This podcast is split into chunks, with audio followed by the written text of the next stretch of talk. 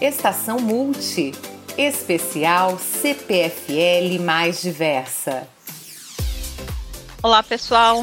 Eu sou a Sandra Cos, trabalho na área de saúde e segurança do trabalho da RGE e essa é a quarta edição do podcast CPFL mais diversa. O tema de hoje é uma data que comemoramos no dia 21 de setembro. Alguém sabe do que se trata? É o Dia Nacional da Luta das Pessoas com Deficiência. Essa data foi instituída por iniciativa de movimentos sociais em 1982 e foi oficializada por lei em 2005. Para nós, na CPFL, a inclusão e a diversidade são pautas para todos os dias do ano.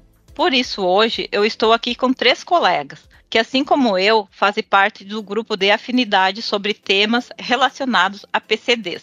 Também temos um líder da RGE. Teremos um bate-papo super interessante. Vamos falar sobre igualdade, equidade, capacitismo e os direitos e deveres da pessoa com deficiência. Daiane, para começar, conta pra gente quais são os direitos da pessoa com deficiência.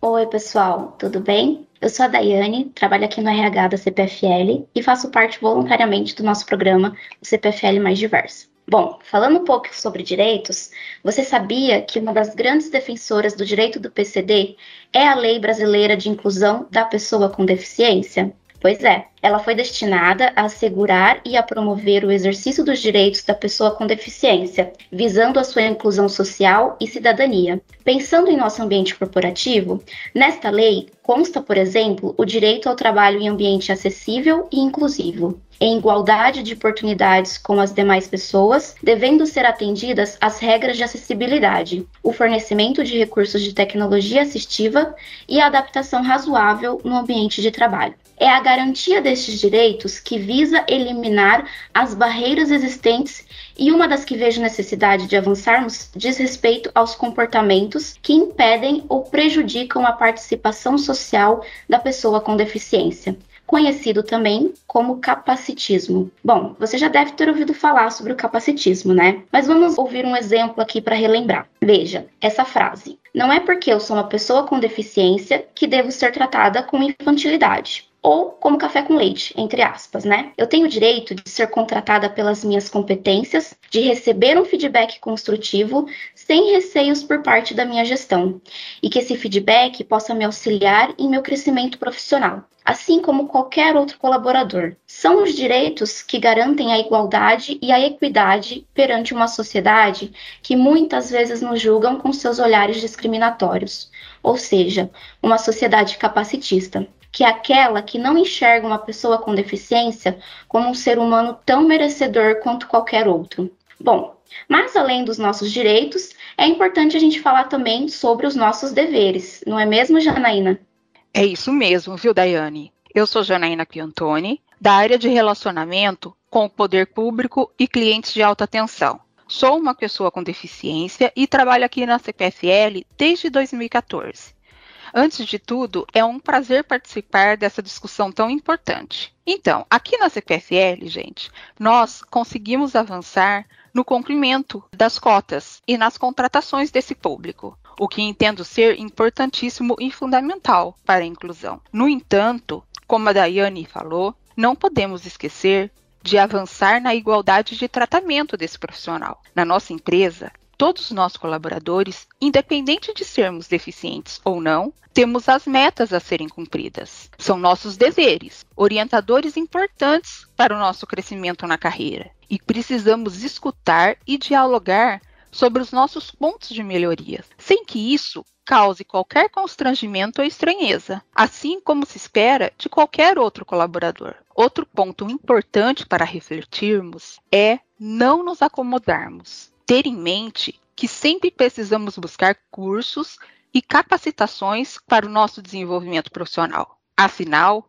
as nossas limitações em decorrência da deficiência não nos definem. Agora que já falamos sobre os direitos e deveres, a nossa colega Karina tem informações sobre outros temas, a igualdade e a equidade. Obrigada, Janaína. Olá, pessoal. Sou Karina Ferraz, analista de benefícios e qualidade de vida. Tenho a oportunidade de estar com esse time no grupo de afinidades e a gente vai exemplificar, como a Janaína falou, o conceito de equidade e igualdade. Igualdade é quando temos oportunidades aparentemente iguais, ou seja, condições idênticas para todos, sem olhar para as necessidades específicas de cada um. Já a equidade é quando temos oportunidades diferenciadas de acordo com as condições, necessidades e barreiras de cada indivíduo. A equidade é um conceito importantíssimo quando olhamos para os grupos historicamente minorizados em seus direitos sociais. Quando eu não pratico equidade, eu perpetuo um sistema social desigual.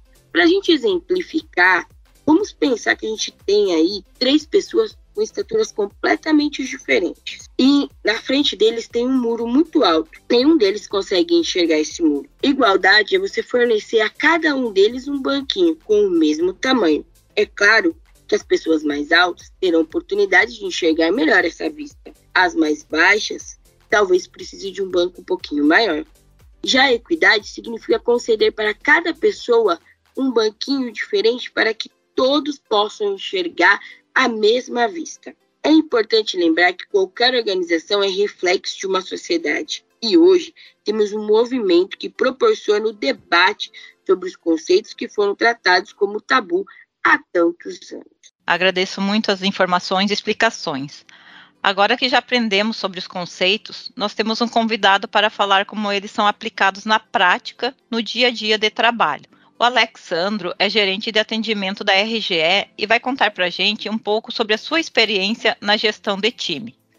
Olá pessoal, é um prazer estar aqui. Quero iniciar contando que atualmente na gerência de atendimento da RGE, 34% dos colaboradores possuem algum tipo de deficiência. Bom, no meu dia a dia como líder de equipe, eu percebo que agir com equidade não é tão simples. Exige uma ação intencional e vigilante, pois a tendência é pensarmos que a igualdade basta.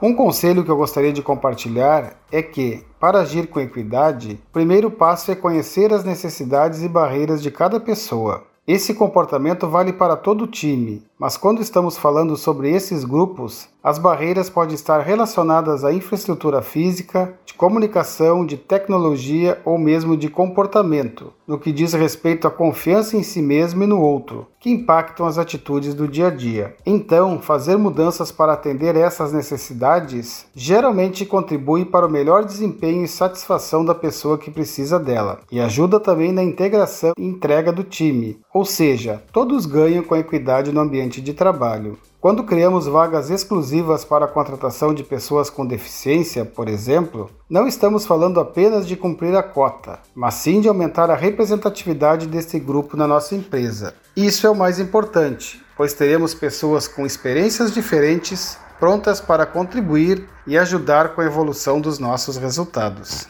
Muito bom, Alex. Obrigado por compartilhar o seu ponto de vista conosco. Aqui na nossa empresa, por meio do programa CPFL Mais Diversa, seguimos no desenvolvimento de ações para promover um ambiente de trabalho cada vez mais inclusivo. Fique ligado nos nossos canais multi para acompanhar as novidades. Bem, o nosso podcast está chegando ao final e eu gostaria de agradecer a participação dos nossos convidados. Obrigada, Daiane, Janaína, Karina e Alex. Obrigada também a todos os colegas que acompanharam o nosso bate-papo sobre diversidade, inclusão e equidade.